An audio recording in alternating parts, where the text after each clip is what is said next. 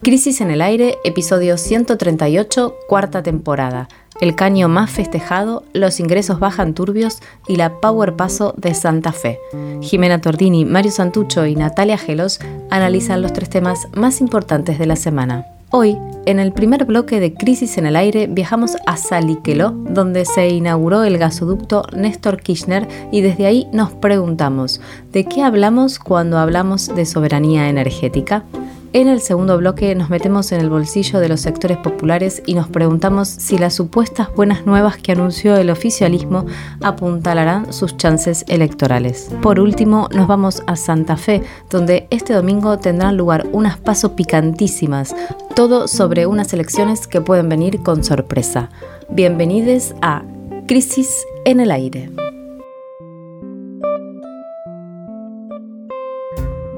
El domingo pasado 9 de julio, la nueva marca del oficialismo, Unión por la Patria, dio inicio formalmente a su campaña con la inauguración del gasoducto Néstor Kirchner, la principal obra del gobierno de Alberto Fernández, que sin dudas tiene una importancia estratégica.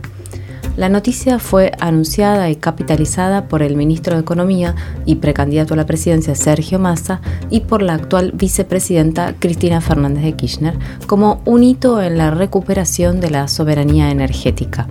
Ese será el primer tema de nuestro podcast de hoy y nos vamos a preguntar de qué tipo de soberanía estamos hablando. Eh, para reconstruir un poquito, la inauguración del primer tramo del gasoducto fue en Saliqueló, a 500 kilómetros de acá de la ciudad de Buenos Aires, muy cerca de La Pampa. El presidente Alberto Fernández eh, habló eh, en ese, ese día y después sobre la obra más grande que la democracia recuerde. Y también, podríamos decir, es el evento energético más importante desde la recuperación de IPF. Esas fueron como las consignas que, organizaron la presentación de la inauguración de este tramo del gasoducto. El gasoducto recorre 583 kilómetros, atraviesa cuatro provincias, parte desde Vaca Muerta, en Neuquén, pasa por Río Negro y La Pampa y su primer destino es en el sur de la provincia de Buenos Aires. Se estuvo diciendo mucho esto de que se construyó en tiempo récord, porque realmente es así, y el principal objetivo es reducir las importaciones de gas y de combustibles alternativos para la generación eléctrica. Esto es lo que permitirá ahorrar unos mil millones de dólares al año en importación de energía. Se espera que en el segundo semestre de 2023 se alcance un récord histórico de producción de gas en la Argentina que sobrepase el pico que se había logrado en 2004, o sea, hace casi 20 años. Efectivamente, la empresa Energía SA, más conocida como Enarsa popularmente, que es una sociedad anónima estatal, estuvo a cargo de coordinar y financiar el proyecto. Las obras de construcción y montaje fueron realizadas, sin embargo, por una unión transitoria de empresas conformada por Techin y SACDE, esta segunda SACDE es una empresa del grupo Pampa Energía que conduce Marcelo Midlin. Techin y SACDE o Techin y Pampa Energía son, como sabemos, dos exponentes del poder económico concentrado local, dos grandes empresas de argentinas, o por lo menos surgidas en Argentina. Hay ya una discusión sobre si Techin es, argentina o ya es una transnacional. Eh, precisamente Techin, como se sabe, es propiedad de Pablo Roca, quien además proveyó los caños necesarios para la obra, ¿no? El gasoducto será operado y mantenido por la empresa TGS, Transportadora Gas del Sur, que también es propiedad de Pampa Energía. Hay que decir que Pampa Energía, además de tener a Midling como principal accionista, tiene también a Joel Lewis, el empresario inglés, dueño del célebre lago escondido entre sus dueños. Y aquí aparece la primera discusión importante sobre la naturaleza soberana del emprendimiento, que además de sustituir importaciones para garantizar el autoabastecimiento energético, tiene como horizonte de negocio la exportación del gas a Brasil e incluso a otros lugares.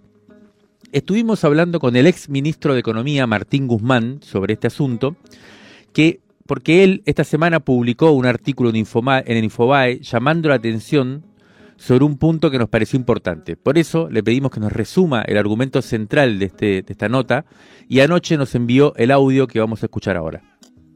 Gasoducto Néstor Kirchner, una obra de gran importancia para el desarrollo del sector gasífero de la Argentina, pero también de gran importancia para el desarrollo de la industria nacional.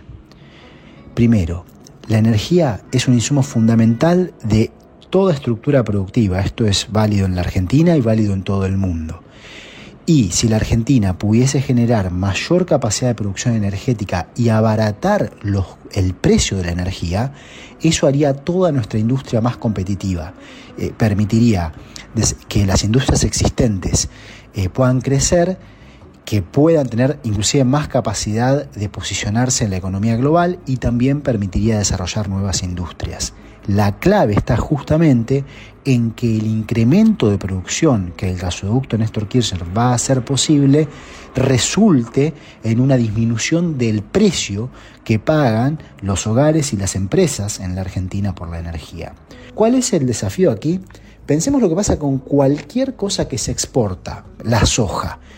Cualquier cosa que se exporta aplica lo que, eh, el, hecho de que vale lo mismo en cualquier lugar del mundo, con la libre exportación.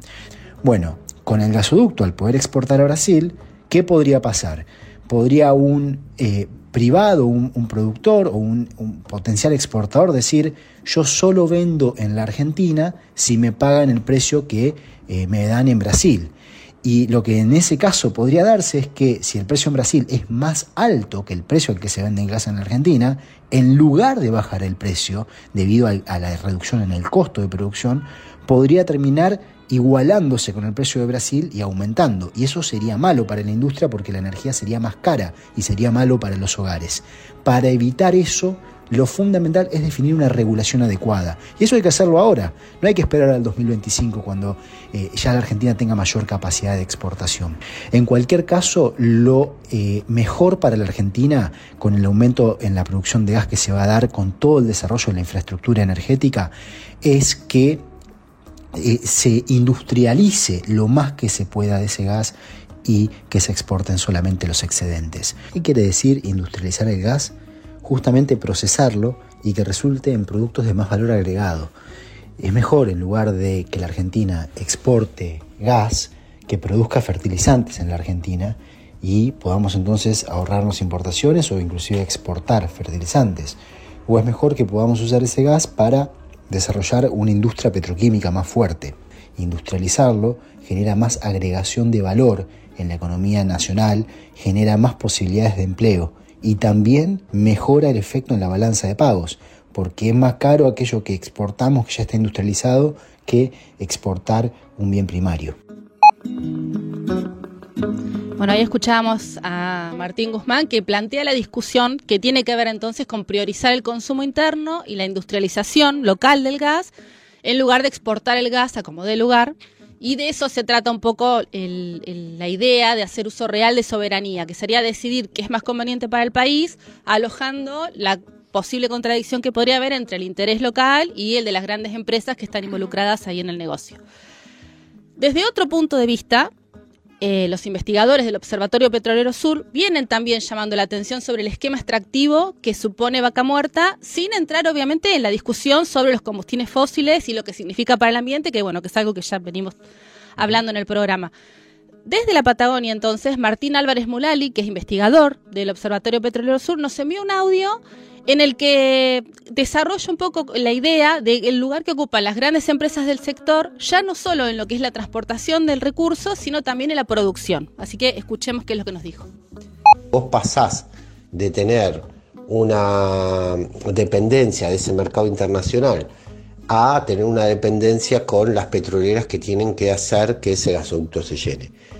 Eh, los no convencionales tienen una cuestión muy particular que tiene que ver con que se tienen que perforar muchos pozos permanentemente para poder tener un sostenimiento de esa extracción que llene esos, esos, esos gasoductos o, el transporte de hidrocarburos. Eh, para que eso ocurra, las empresas tienen que invertir de manera permanente y sistemática. Un pozo de fracking al año cae un 50% en su producción, al año y medio cae un 75%. Y eh, hoy tenés eh, proceso de refracturamiento creación de nuevos pozos para poder sostener esa, extracción. ¿Cuál es el punto ahí? Que vamos a pasar de depender de ese mercado internacional eh, volátil, complejo y caro a estas empresas internacionales y nacionales, porque hay que nombrar también que hay cierta burguesía autóctona, eh, los Pablo Roca, Milli, Bulgeroni, digamos, todos sectores que al momento de invertir para hacer nuevos pozos te condicionan. ¿Y qué es lo que te condicionan? Y te piden cada vez más subsidios, menos regalías, más exenciones impositivas y muchas garantías para eh, lo que es la fuga de, divisas, es decir, sacar las divisas fuera del país. En materia cambiaria, ya no energética, sino cambiaria, eh, tiene que ver con que las empresas tienen ciertos mecanismos para que pedirle al Banco Central dólares baratos y sacarlos eh, por deuda intrafirma, pago de patentes, o como dijo Cristina, este show de eh, importaciones que vienen sobrefacturadas. Entonces tenés desde mecanismos legales a ilegales eh, vigentes donde vos sacás los dólares que ingresaron para vaca muerta y los dólares que egresaron y el saldo es eh, altamente deficitario. Entonces ahí nos estamos preguntando que eh, si todo esto que se está llevando adelante en materia de infraestructura, que es pagada por el Estado, no por las compañías, sino por el Estado, para que se, las compañías ganen, realmente es eh, una acción soberana, una acción que nos eh, la podemos presentar en clave de desarrollo nacional. Lo estábamos escuchando a Martín Álvarez Mulali, él es investigador del Observatorio Petrolero Sur. Este planteo también estaba eh, muy, muy interesante el audio, pero estaba muy desplegado también en, las redes sociales del observatorio. Si, les interesa lo pueden buscar, ahí había muchos elementos para, para seguir esta discusión. ¿no? Lo que nos parecía importante tener en cuenta eh, entonces, para retomar lo que él decía, es que, bueno, por un lado la inauguración del gasoducto es sin duda un hito para la soberanía energética del país, pero al mismo tiempo no puede ser considerado como un punto de llegada, ¿no? Porque en cierto modo, bueno, como escuchábamos recién, el debate sobre qué entendemos por desarrollo y qué entendemos por soberanía medio que recién está comenzando. Em, recordábamos también eh, unas palabras de Cristina Fernández de Kirchner hace algún par de años en que decía que los beneficios eh, de esta obra, ¿no? Eh, esa idea de no se lo queden tres o cuatro vivos, sino que, bueno, sean aprovechados por las mayorías populares, bueno, eso es lo que no es lo más habitual y lo que de nuevo vuelve a estar en la discusión. En ese contexto, eh, en todo este contexto, el martes se conoció otro hecho significativo en materia energética. El Ministerio de Economía decidió prorrogar por 120 días las concesiones de tres complejos hidroeléctricos ubicados en la zona del Comahue. Esos tres complejos son Alicurá, El Chocón, que incluye Arroyito, y Planicie Banderita. Esos contratos eh, habían sido firmados hace 30 años por el gobierno de Carlos Menem como parte del proceso de privatización neoliberal y vencían el 11 de agosto de este año 2023. Los concesionarios son tres grandes grupos empresariales, la multinacional estadounidense AS Corporation, la italiana Enel, dueña además de la mayor parte de, Sur, la empresa que da el servicio eléctrico a los hogares, y Orazul Energy, que es propiedad del fondo de inversión global Squared Capital. Em, esta decisión, entonces, lo que, lo que se hizo, vuelvo a decirlo, fue prorrogarle a estas empresas por 120 días las, las concesiones. Esta decisión de la Secretaría de Energía sorprendió por varios motivos. El más obvio es que la prórroga concedida vence en diciembre, lo que significa que la decisión de qué hacer con estas tres hidroeléctricas queda en manos del próximo gobierno. Exacto, Jimé. Y el segundo aspecto que llamó la atención es que hay varios proyectos que proponen la estatización. Por ejemplo, hay uno del oficialismo que fue presentado por el senador Parrilli, entre otros, que propone que NARSA se haga cargo transitoriamente de las represas, aunque acepta, ahí también acepta la participación del capital privado. Incluso la Secretaría de Energía había amagado en mayo con constituir una nueva firma estatal para que asumiera el control de las concesiones vencidas y las provincias en este, esquema, digamos, también piden participación, en particular Neuquén y Río Negro, que es justamente donde se asientan los proyectos estos en cuestión de los que estamos hablando. Y además, y justamente este es, el tema, ¿no? Que tienen, tienen tarifas de las más altas del país, o sea que de ahí sale la energía y de todos modos las tarifas ahí son altas. es algo que se decía también con el gasoducto, ¿no? Que por ahí pasa un montón de gas, pero en los lugares por donde pasa muchas veces ni siquiera tienen gas corriente las, las poblaciones. Exacto. El próximo 29 de diciembre se vence también otra concesión que es la de Piedra del Águila, que está en manos de la empresa Central Puerto, hasta hace poco, que era propiedad hasta hace poco de Nicolás Caputo y que ahora pertenece a Carlos Míguez Benberg, que es ex Quilmes, em, en sociedad con la familia Escanasi, que son pertenecen al, digamos que tienen el Banco Galicia y en 2024 vencen ocho contratos más o sea hay actualmente 57 centrales hidroeléctricas exclusivas del país sin tener en cuenta las que son de origen multinacional como son Yacyretá y Salto Grande el grupo de estudios en geopolítica y bienes comunes eh, viene investigando todas estas cuestiones y realizó hace poco un exhaustivo informe sobre la situación de este tipo de energía en el país que se tituló Desprivatizar. Y uno de sus integrantes, que es Martín Kasimierski, nos envió un audio contando un poco cuál es su opinión eh, sobre este debate, así que ahora lo vamos a escuchar. El vencimiento de las concesiones es un hito que puede marcar un punto de inflexión dentro de lo que es el sistema energético argentino y en particular el paradigma implantado desde las reformas de los 90. Las centrales hidroeléctricas tienen un tratamiento muy especial, ¿no? porque se trata de, instalaciones sumamente costosas eh, en la construcción y que fueron enteramente hechas por, el Estado Nacional y cuyo mantenimiento y, las ganancias que generan eh, son bastante elevadas, ¿no? sobre todo las condiciones en que estas, estas eh, centrales fueron, fueron concesionadas.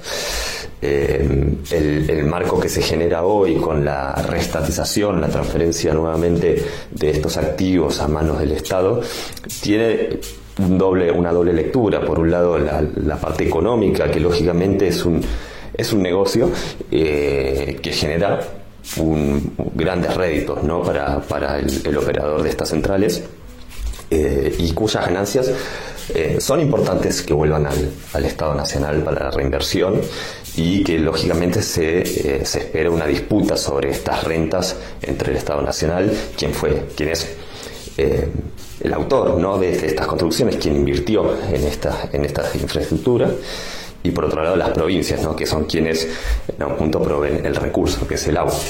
Y esto nos lleva a otra segunda dimensión, que es la parte estratégica de estos activos, no solo de lo económico, y en ese punto es importante que el Estado intervenga eh, sobre todo para generar consensos en cuanto a los usos que debería darse del recurso. Pensar en la restatización es una oportunidad no solo para transferencia de las ganancias, sino también para repensar el, manejo del recurso hídrico, empezar a hablar eh, también ya pensando en una transición más fuerte, no el manejo de estos recursos en términos de cuenca y no en términos de jurisdicciones, crear entidades regionales que se ocupen, que ya existen en realidad, ¿no? En Comahue ya, existen eh, entidades que, que, se encargan de generar consensos entre los diferentes actores que operan dentro de la cuenca, sin embargo tiene muy poco peso, ¿no? Y los actores privados son actores que hasta, bueno, hasta el día de hoy han tenido mucho peso y han em, gozado de eh, regulaciones bastante flexibles en cuanto a las decisiones que se toman sobre la operación de la presa. Generar espacios de negociación en cuanto a la operación y los diferentes usos que se hace del agua es un aspecto importantísimo para pensar una transición energética y un uso integral del recurso hídrico. Bueno, lo escuchábamos a Martín Kasimierski, que como decíamos es eh, integrante del grupo de estudios en geopolítica y bienes comunes, un colectivo de investigación que estuvimos eh, ahí investigando un poco porque parece bien interesante, con un montón de, materiales, así que lo recomendamos. Y Martín nos comentaba un poco la necesidad ¿no? de, ir hacia, como ellos dicen en su estudio, proceso de desprivatización de estos eh, recursos que son tan importantes para el país. Y forma parte de una trama que antes, eh, hace unos meses, habíamos visto también cuando investigamos, por ejemplo, el comercio exterior de granos, que tiene que ver con los puertos, que también fueron privatizados durante los 90 y que están cumpliendo los contratos de concesión y que este gobierno a pesar de que algunos sectores de, dentro del oficialismo plantearon la discusión, escuchábamos antes que Parrilli mismo tenía una propuesta, otros, otros proyectos también fueron presentados en ese sentido de estatizar estos recursos, eh, siendo que estamos ya la ola neoliberal supuestamente pasó de moda y sin embargo no se ha hecho y este caso que acabamos de ver sucedido esta semana también eh, va en el mismo sentido. Para cerrar el bloque, metámonos con, con un tema que si uno se pregunta por cómo se construye soberanía en materia energética, eh, eh, es medio obligatorio tener una mirada geopolítica, ¿no? En ese sentido, hay un hecho reciente que no podemos perder de vista y es la estrategia lanzada por el influyente consejero de Seguridad Nacional de Estados Unidos, Jake Sullivan, que el 27 de abril pasado dio un discurso que se ha comentado bastante, ha circulado un poco, eh, porque él presentó ahí en Washington, en una institución de estudios, un think tank, eh, presentó en, ese, en, ese, en esa exposición lo que él mismo llamó el nuevo consenso de Washington, ¿no? En referencia, ¿por qué nuevo? Porque precisamente se refiere a aquel otro consenso de Washington establecido en la década de los 90 en medio del éxtasis por la globalización y que precisamente planteaba estas cuestiones que decíamos antes como la privatización. Eh, bueno, la nueva propuesta eh, de Estados Unidos eh, un poco como una propuesta global también que presentó Sullivan, ha sido festejada por muchos como si fuera un giro progresista de la administración Biden porque efectivamente implica más intervención estatal contra esta idea de fundamentalismo de mercado, de que el mercado sea el que rija todo y atribuya todos los recursos, y también porque imagina una reindustrialización con el cambio climático como motor principal, ¿no? La administración Biden plantea esto, cambio climático, el tema de los autos eléctricos, nuevas eh, fuentes de energía y eso también es visto como un elemento progresista en este, en este planteo de Biden que a su vez discute fuertemente contra Trump, ¿no? Y contra Donald Trump, contra los republicanos. Bueno, en este esquema, de todas formas, la guerra de Ucrania y la renovada carrera armamentística, que es otra de las formas de industrialización principales que tiene el modelo norteamericano, es apenas un daño colateral, pero no nos desviemos de este tema eh, que queremos plantear acá, ¿no? Vamos a citar ahora a Blinken para ver por qué nos interesa particularmente este asunto y esta estrategia que, plantea. Dice, y abro comillas, construir una economía de energías limpias en el siglo XXI es una de las oportunidades de crecimiento más importantes de nuestro tiempo, pero para, aprovechar esta oportunidad, Estados Unidos necesita una estrategia de inversión deliberada y concreta para hacer avanzar la innovación, reducir los costes y crear empleos de calidad. Tomemos el ejemplo de los minerales esenciales, dice Blinken, que son la columna vertebral del futuro energético. En la actualidad, Estados Unidos solo produce el 4% del litio, el 13% del cobalto, el 0% del níquel y el 0% del grafito necesarios para satisfacer la demanda actual de vehículos eléctricos. Mientras tanto, más del 80% de los minerales críticos son procesados por un solo país, que es China. Esto crea un importante riesgo económico y una vulnerabilidad para la seguridad nacional.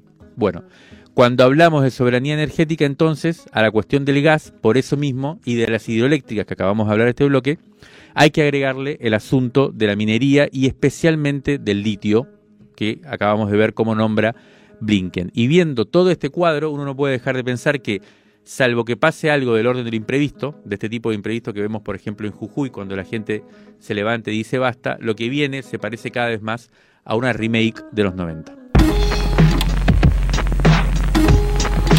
Crisis en el aire. Resumen crítico en movimiento. En movimiento. Cuarta temporada. Para tirar del hilo de la coyuntura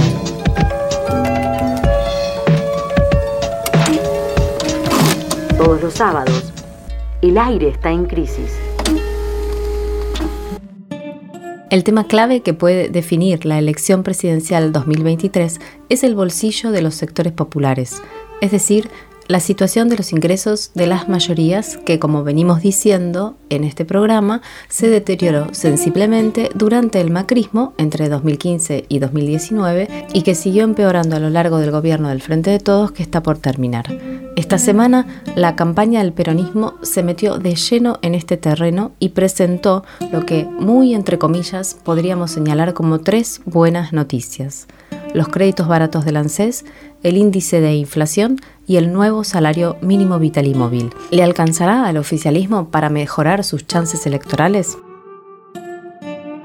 Vayamos eh, paso por paso a la más importante de las eh, supuestas buenas nuevas que se festejaron. El jueves el INDEC publicó el índice de precios al consumidor de junio, que es el último que se conocerá antes de las PASO. La inflación promedió un 6%, fue el menor, el número menor desde enero. Y el rubro más sensible, que es el de los alimentos, promedió un 4,1%, que es la menor suba mensual en año y medio. Si vemos la secuencia, se podría decir que la inflación viene bajando porque el pico de 8,4 en abril pasó a 7,8 en mayo, ahora bajó a 6, con una diferencia bastante importante. ¿no? Sin embargo, así presentado, los datos, Jime, pueden ser engañosos y provocar una especie de ilusión óptica. En primer lugar, porque 6% de inflación mensual es, un, montón.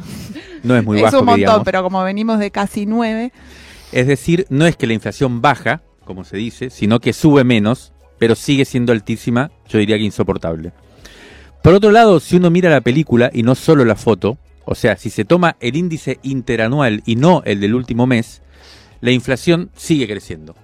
Ahora es de 115.6% en el año, cuando el mes pasado, en mayo, era de 114,2%. Esto es porque obviamente los índices se van acumulando, ¿no? Claro, estamos comparando con... Sí. Claro, no entiendo bien por qué se van acumulando y cómo, pero bueno. 115,6%, la inflación del último año. En tercer lugar, si se toma junio de 2022, es decir, el mismo mes del año pasado, el aumento de precio en ese momento había sido el 5,3%. O sea que ahora es más alto. Claro. La inflación de junio del 2022 fue 5,3% y ahora es de 6%. O sea que también si uno lo toma con referencia al año anterior, sigue subiendo la inflación. Y un cuarto indicador, que me parece pone entre comillas esta idea de buena noticia, es que hay que recordar que el ministro de Economía había dicho que para esta época la inflación iba a ser del 3% y, como vemos, es del doble. Si desagregamos el índice también la relativa buena noticia del bajo número en alimentos, que fue el 4,1%, se empaña con los aumentos en otros ítems claves como comunicaciones, que fue del 10,5%, esto es telefonía celular y conexión a Internet, que es un tema clave hoy, fue del 10,5%, producto de la suba de los servicios precisamente de telefonía e Internet. Le siguieron salud, otro tema clave, 8,6%, y agua, electricidad y gas, que fue del 8,1%. Los servicios. Los servicios. Todos esos estuvieron por arriba del promedio del 6% de 8 en adelante. Respecto de los alimentos, hay que apuntar una llamativa disparidad entre los precios de los productos de almacén con respecto a los frescos, que son frutas, verduras y carnes. En estos últimos bajó bastante el índice de inflación, o, o subió menos, mientras que en el almacén fue llamativamente alto. La hierba, el azúcar, la harina, los fideos y el arroz, por ejemplo, tuvieron subas de entre el 12 y hasta algunos el 33% en un mes. Es el caso del azúcar en el Gran Buenos Aires. Y siguiendo con el azúcar, que está englobado en el rubro golosinas y chocolates, la, la, suba interanual más llamativa fue de 215%. En el norte argentino, que es donde se produce el azúcar, básicamente en Tucumán y Jujuy. Natalia Pérez Barrera es investigadora del Mirador de Actualidad del Trabajo y la Economía el MATE, un grupo de economistas de Rosario muy recomendable, y le pedimos su opinión sobre este índice de inflación. Por eso nos envió el audio que vamos a escuchar ahora. Si lo vemos más estructuralmente, podemos decir de que esta baja paulatina que se está dando eh, del índice de precios tiene que ver con la política cambiaria. El gobierno ha retomado la política de, ancla cambiaria, esto es una variación del tipo de cambio por debajo de la inflación, eh, lo que permite anclar los precios internos. Ahora bien, para el futuro, esto también muestra la, debilidad en la que se encuentra el gobierno nacional, en un año electoral además, de poder controlar los precios a través del ancla cambiaria en función de, la situación del delicado frente externo que tiene, esto es la falta de dólares y la negociación con el FMI pendiente. De hecho, hoy viernes se ha producido una pequeña corrida cambiaria en el mercado ilegal, el dólar blue, eh, mostrando, digamos, las presiones de algunos sectores para esta evaluación. Entonces el gobierno, pues, lo que pasa en el futuro va a depender mucho de la posibilidad del acuerdo con el FMI para postergar esta devaluación para luego de las elecciones de octubre y eh, por otro lado lo que suceda con, los dólares eh, más allá del alivio mm, momentáneo que se está teniendo con el swap chino, además del de, eh, dólar soja en su tercera versión que permitió paliar algunos efectos de la sequía. Eh, la inflación estimada para, por el sector privado eh, fue del 150% el mes pasado, ahora bajó 142%, es decir, estamos hablando de una expectativa de, de, que los precios se mantengan en un rango de 6 a 8%.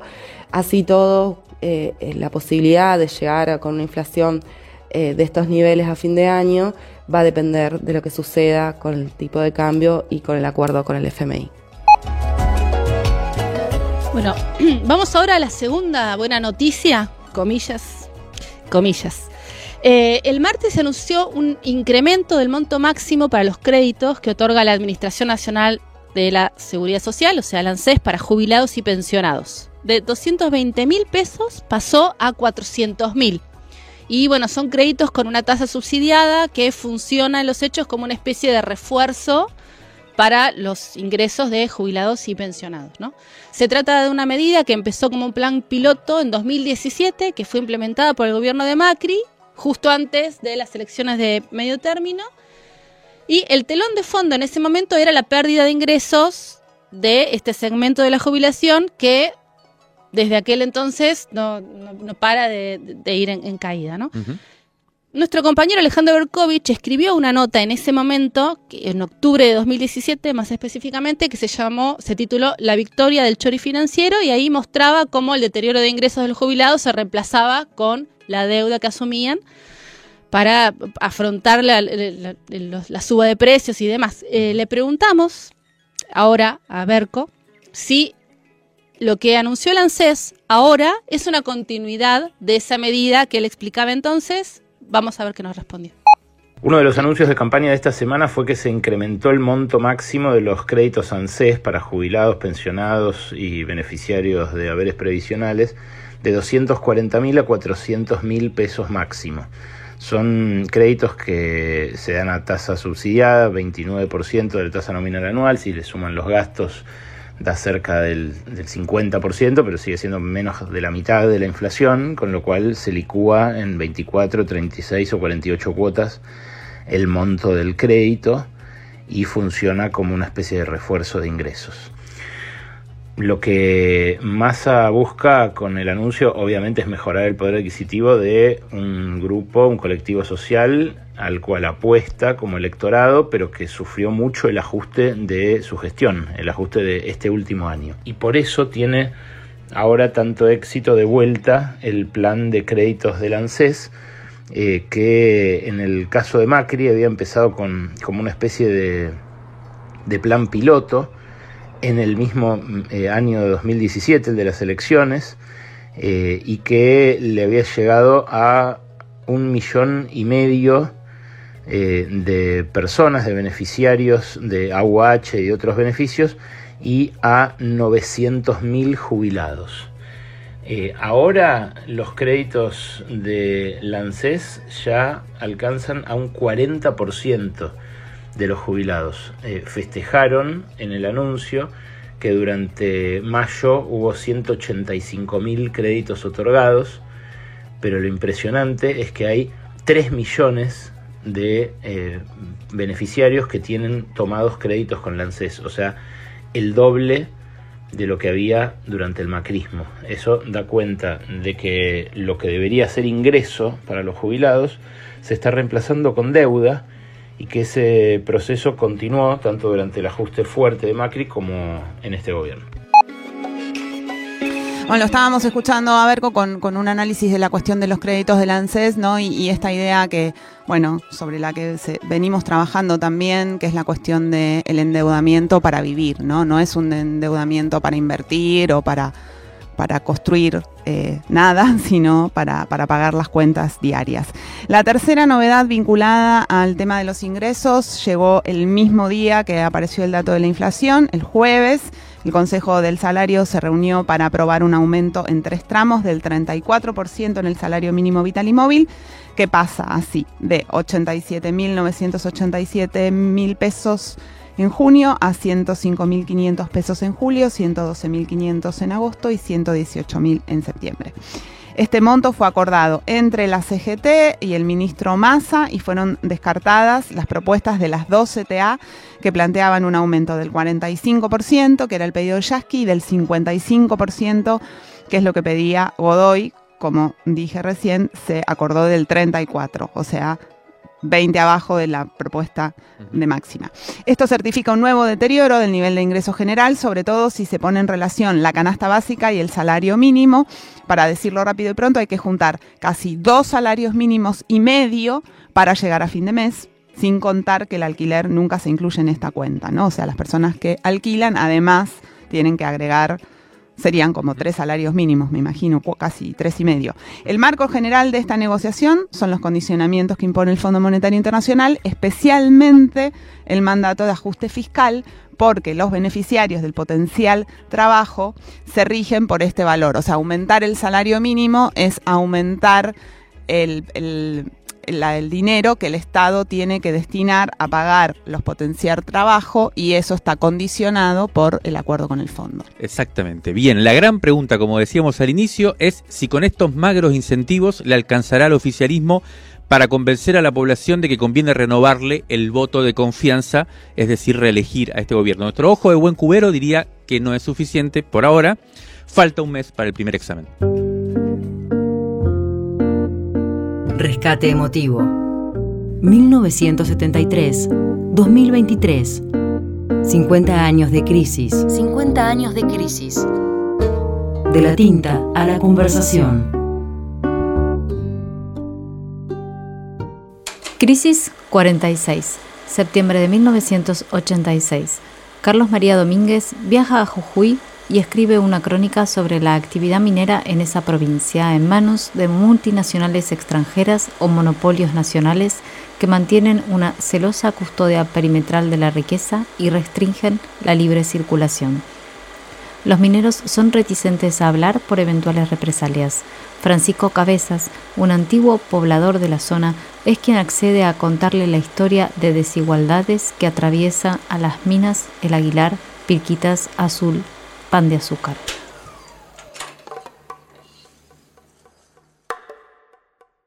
Cuando Pirquitas comenzaba a funcionar, se hicieron los primeros cateos en la mina donde ahora está la mina Aguilar. Un vivaracho se fue hasta Norteamérica llevando las muestras. La compañía halló que las muestras eran buenas, un mineral muy rico en zinc y plomo, pero había que hacer máquinas especiales para poder trabajar. La compañía hizo un trato con ese señor diciendo que si había mucho mineral, ellos se comprometían a fabricar las maquinarias y le dieron dos años de plazo para que hicieran los cateos y sondeos necesarios. Trajeron máquinas perforadoras, hicieron las triangulaciones y la exploración. El ingeniero encargado del trabajo era un tal Mr. Bennett. Los gringos encontraron que la mina era riquísima. Éramos pocos por ese entonces. Yo trabajaba con mi camioncito, acarreando agua, algunos peones en el camino, y así. Todos nos reuníamos por las noches, dormíamos en cueritos de oveja, nos cocinábamos en ollas de barro al aire libre, a lo indio, y desde luego Mr. Bennett tenía que hacer conversación con nosotros. Un día le entró la idea de enseñarnos los planos. Nos dijo que la mina era muy grande y que había metal para que saquen la lengua trabajando hasta nuestros tataranietos, y más todavía, que cerca del piso había un buen porcentaje de plata. No hablaba muy bien el castellano, pero se dejaba entender. Decía que todos esos planos iban a ir a parar al directorio de la compañía y que él vería con mucho agrado que los criollos de acá, ya que tenían la oportunidad, los mirasen. Claro que a mí me hubiera encantado saber algo de planos, hubiera sacado mucho más, pero desgraciadamente estábamos muy nulos en ese sentido. Concluye Domínguez, el concepto de soberanía ligado exclusivamente a los límites geográficos oculta una realidad geopolítica que testimonia la continua enajenación del territorio aún de aquel que se encuentra sin alambrar. Crisis en el aire. Cada sábado, la revista Crisis se transforma en sonido. Resumen crítico en movimiento.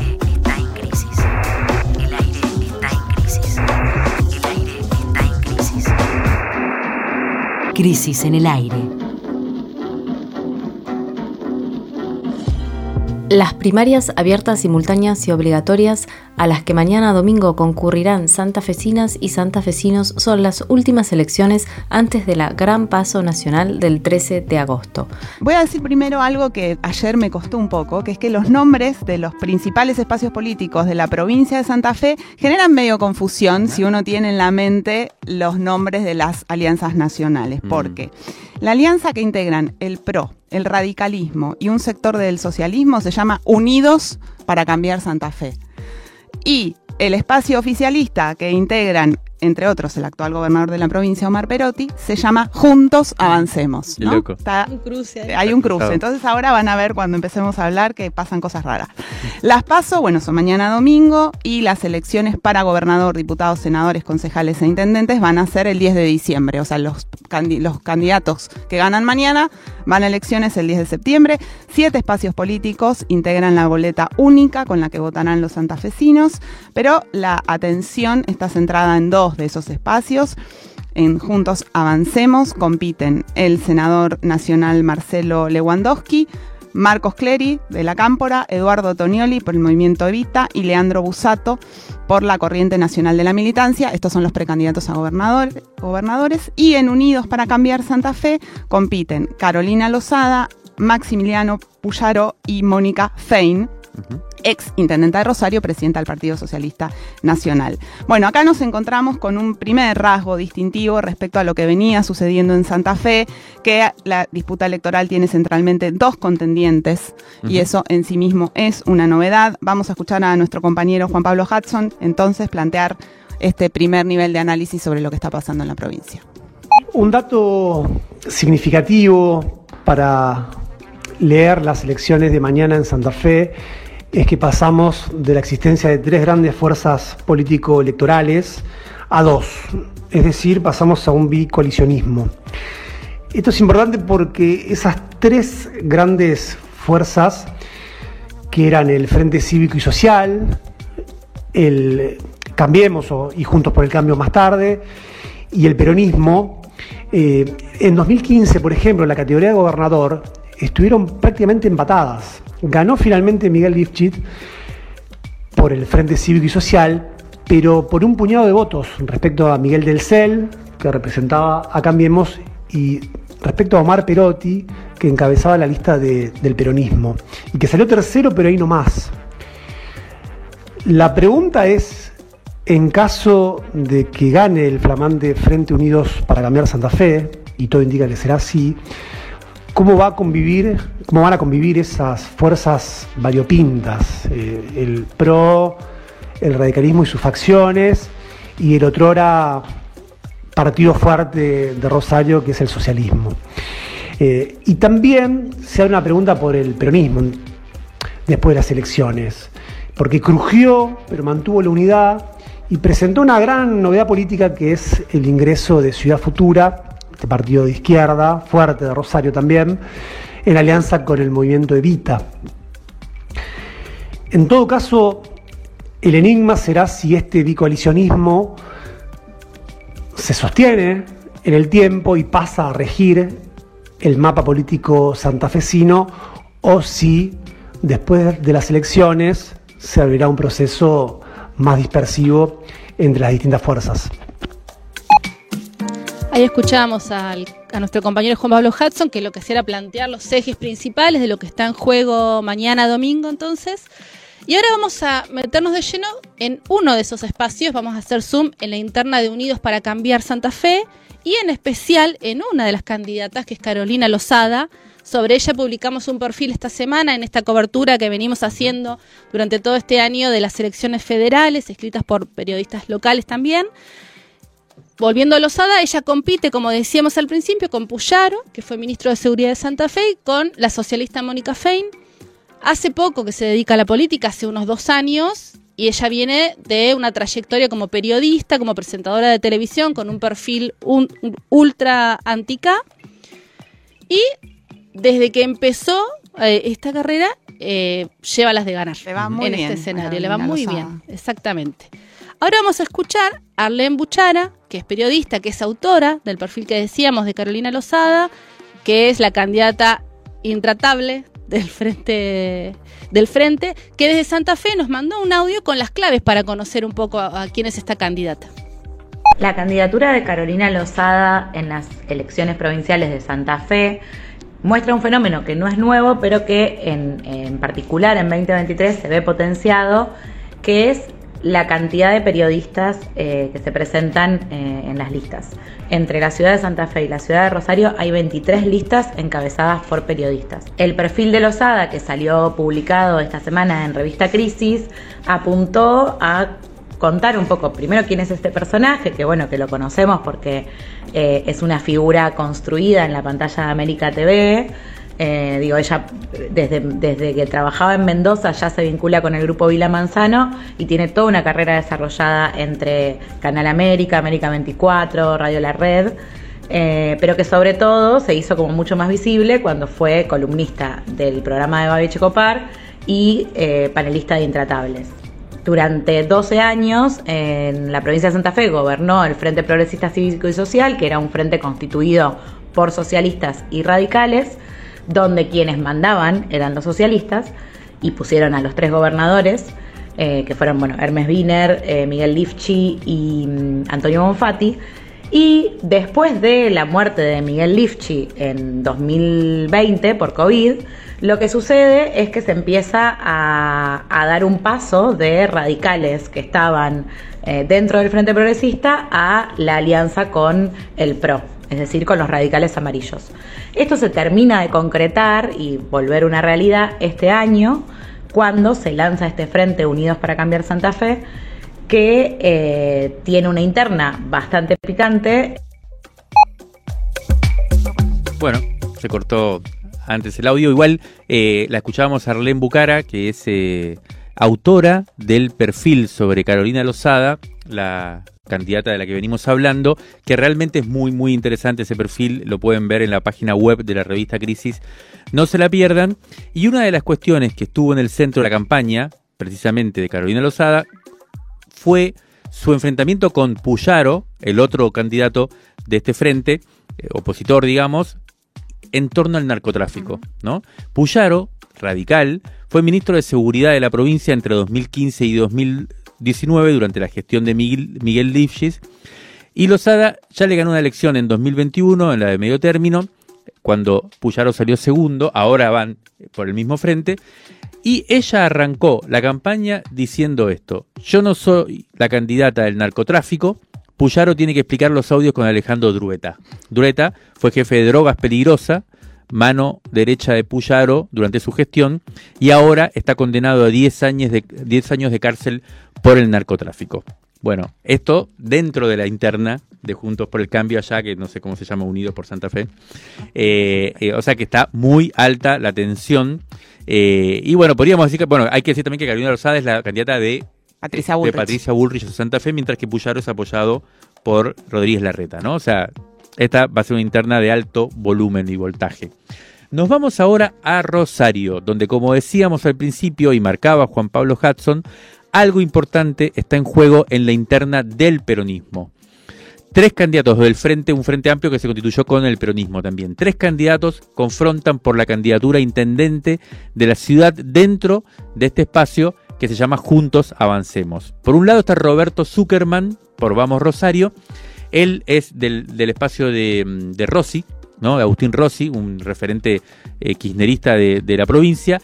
Luis Humberto Báez, por Confluencia Originaria, y Juan Monteverde, que es del partido Ciudad Futura, eh, por el Frente Rosario Sin Miedo. Bueno, Monteverde es actualmente concejal y ahora busca ser candidato a intendente en una alianza con el movimiento Evita. Siempre señalamos a Ciudad Futura como una de las expresiones políticas más interesantes de este momento.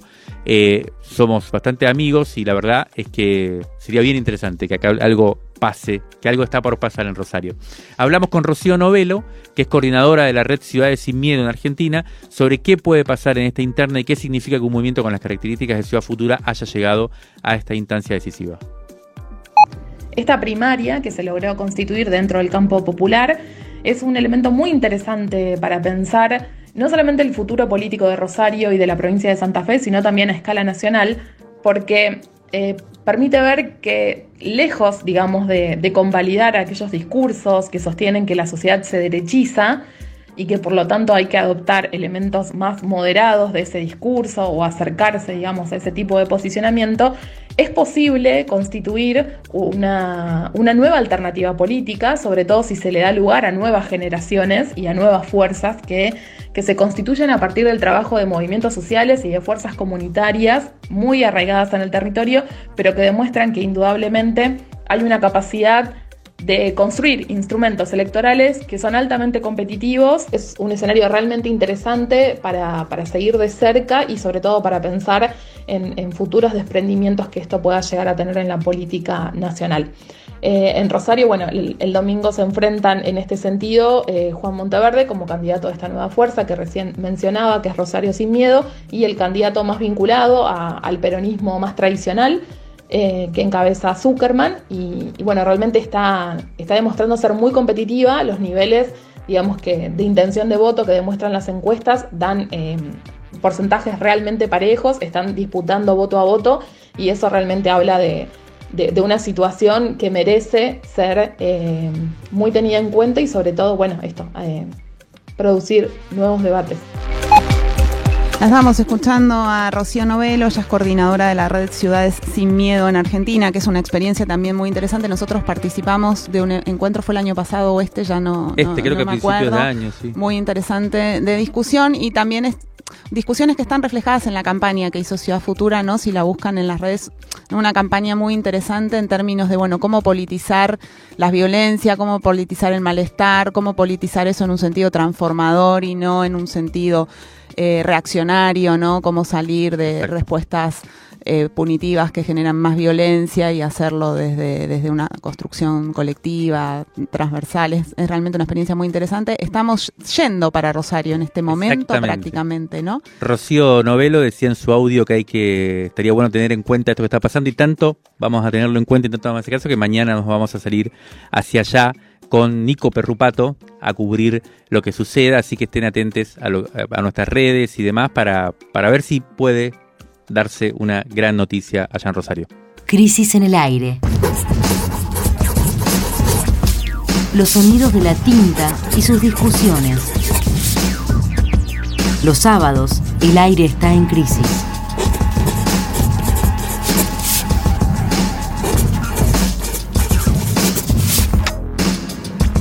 Crisis en el aire. Si te gustó este podcast, te invitamos a apoyarnos compartiéndolo, recomendándolo y también con un aporte económico. En revistacrisis.com.ar barra mesumo vas a encontrar cómo suscribirte a nuestra revista o hacer una donación, muy necesaria para que podamos seguir ofreciendo contenidos gratuitos como este que acabas de escuchar.